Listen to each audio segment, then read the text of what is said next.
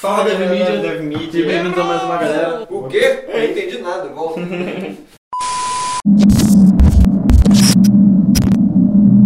Fala galera da Dev Media, estamos aqui hoje para mais um DevCast. Dessa vez o assunto é Redux. Redux. O DevCast está inaugurando a série de React com Redux, então a gente vai falar das duas tecnologias ao mesmo tempo. Embora a gente saiba que São coisinhas separadas. são coisas separadas, nós vamos falar junto porque o React e o Redux são amor infinito, né? Nunca se separam. Esse DevCast, ele não é o único conteúdo dessa série, para falar a verdade, ele está só inaugurando.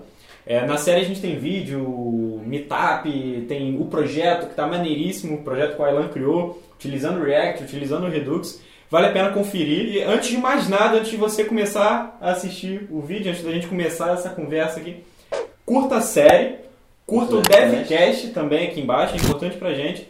Se no final do vídeo você ainda tiver alguma dúvida sobre para que, que serve o Redux, para que, que ele é usado, não sei, Comentários. Deixa nos aqui. comentários. Comenta. Beleza? Então, Alan, sobre o que nós falaremos exatamente nesse DevCast? Nesse DevCast nós vamos introduzir o Redux, a biblioteca para gerenciamento de estado único da, em aplicações front-end do Facebook. Hum, entendi. E para que que eu preciso do Redux? Assim, eu não consigo criar uma aplicação React sem Redux, não? Consegue. Imagine que você está no site do Facebook e você recebe uma mensagem de um amigo seu. Ele aparece ali naquele pop-upzinho no canto embaixo da tela. Aquele chatzinho, né? Apareceu a mensagem do meu amigo. Isso, simultaneamente, ele aparece ali em cima no botão de chat nas notificações do, da navbar do Facebook. Parece um contador vermelho, né? Isso. Inicialmente eram objetos separados, cada um com seu estado interno que te mostravam. Então, quando você clicava ali na notificação, ele já abriu uma telinha que te mostrava a janela com a mensagem que você ainda não leu, que acabou de receber. Quando você clicar, clica ali em ver mais, no fim do drop-down, ele te transportava para uma outra tela que também tinha essa, essa informação, que também tinha esse estado em seu componente. Ou seja, eu tinha a mesma coisa, né? Que é mensagem, seja ela um contador, seja ela resumida, seja ela completa lá no chat grande. Eu tinha uma mensagem e essa mensagem ela se repetia por vários componentes, né? Isso, isso gerou um bug incômodo no Facebook, que é o da mensagem fantasma, onde você entrava no Facebook, via lá que tinha uma notificação de uma mensagem, quando abria não tinha mensagem nenhuma.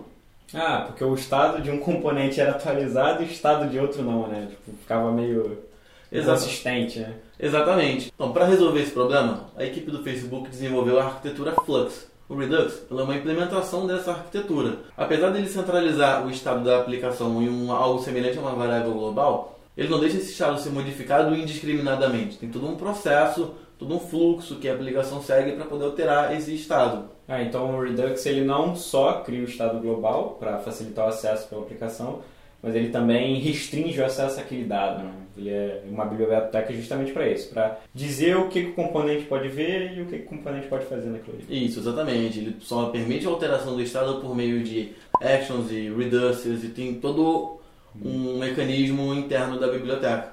Entendi. Então aquele problema que a gente falou agora do Facebook não, não existiria, né? Porque todas as mensagens estariam num lugar só, os componentes só iriam refletir esse, esse store, né? Inclusive. Isso, exatamente. Esse store tem até o nickname, né, o apelido de fonte única da verdade. Hum, Entendi. Então nesse DevCast a gente vai se aprofundar um pouco mais nisso, ver qual é, o, que, qual é a responsabilidade de cada um desses elementos, né? Exatamente.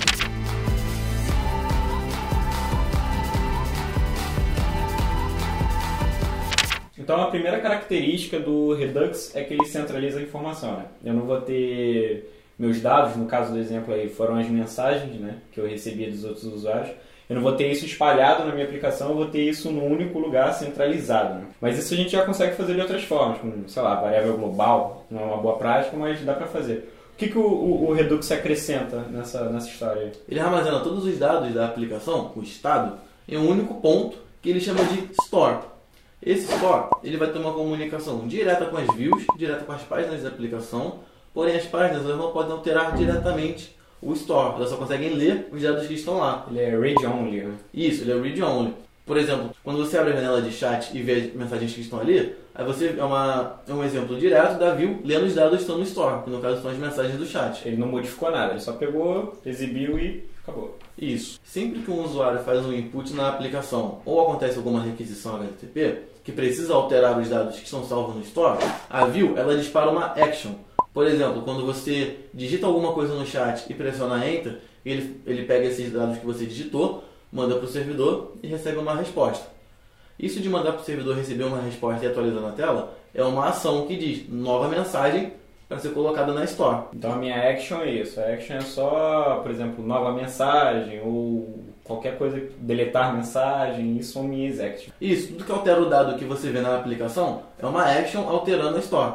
Mas a action ela também não altera diretamente a Store. O que acontece é, a action ela é um tipo da ação, por exemplo, nova mensagem, e um objeto literal JavaScript dizendo o que na Store vai ser alterado. O que altera efetivamente a Store é uma função pura chamada reducer, que vai receber o estado da Store do jeito que está, mas a action que diz como o estado deve ficar. E substitui e atualiza esse estado da forma como ele deve, deve ficar por fim, que vai ser refletido nas views da aplicação. Então o único que pode modificar, né? Aqui a gente fala modificar entre aspas, porque na verdade a gente está substituindo, né? Isso. Mas o único que pode modificar o estado da aplicação é o reducer, mais É o- ninguém. Exatamente, é o reducer, é uma função pura, como você falou, ela não altera, ela substitui um estado velho por um estado novo, mas é ele que vai receber a action e é nesse trecho que fica responsável por fazer toda a alteração do estado global da aplicação. Essa divisão torna o código muito mais previsível e muito mais testável, já que é tudo baseado em funções.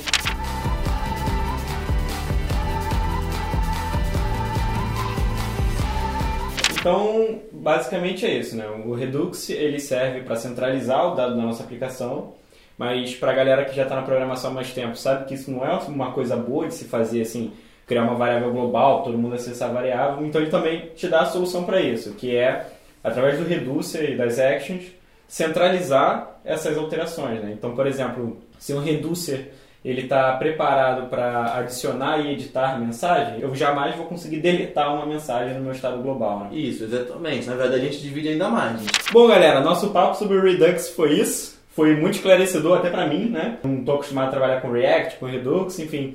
É, mas a série não acabou, para falar a verdade, ela está só começando. Se você descer um pouquinho, scrollar para baixo, você vai encontrar os vídeos, né? O Meetup, o vídeo, enfim. O projeto. O projeto vai ter as questões lá do gamification para você responder, ver se você entendeu mesmo o Redux. Tem os artigos também que o Alan produziu. Não se esqueça de curtir esse vídeo, fica logo aqui embaixo. E também curtir a série, são curtidas diferentes, é importante pra gente. Então, lá em cima, só curtir a série. Se você ainda tem alguma dúvida sobre Redux, é só botar no comentário que o Alan vai responder rapidinho, muito rápido. A gente tá 24 horas por dia aqui trabalhando. E se você está curioso sobre como implementar o Redux, logo abaixo na série a gente vai ter mais conteúdo explicando mais detalhadamente como a ferramenta funciona na prática. Especialmente o projeto, né? Que vai adentrar na Tá enraizado no negócio. Beleza, então. É é isso aí, a gente fica por aqui. Espero que vocês tenham gostado.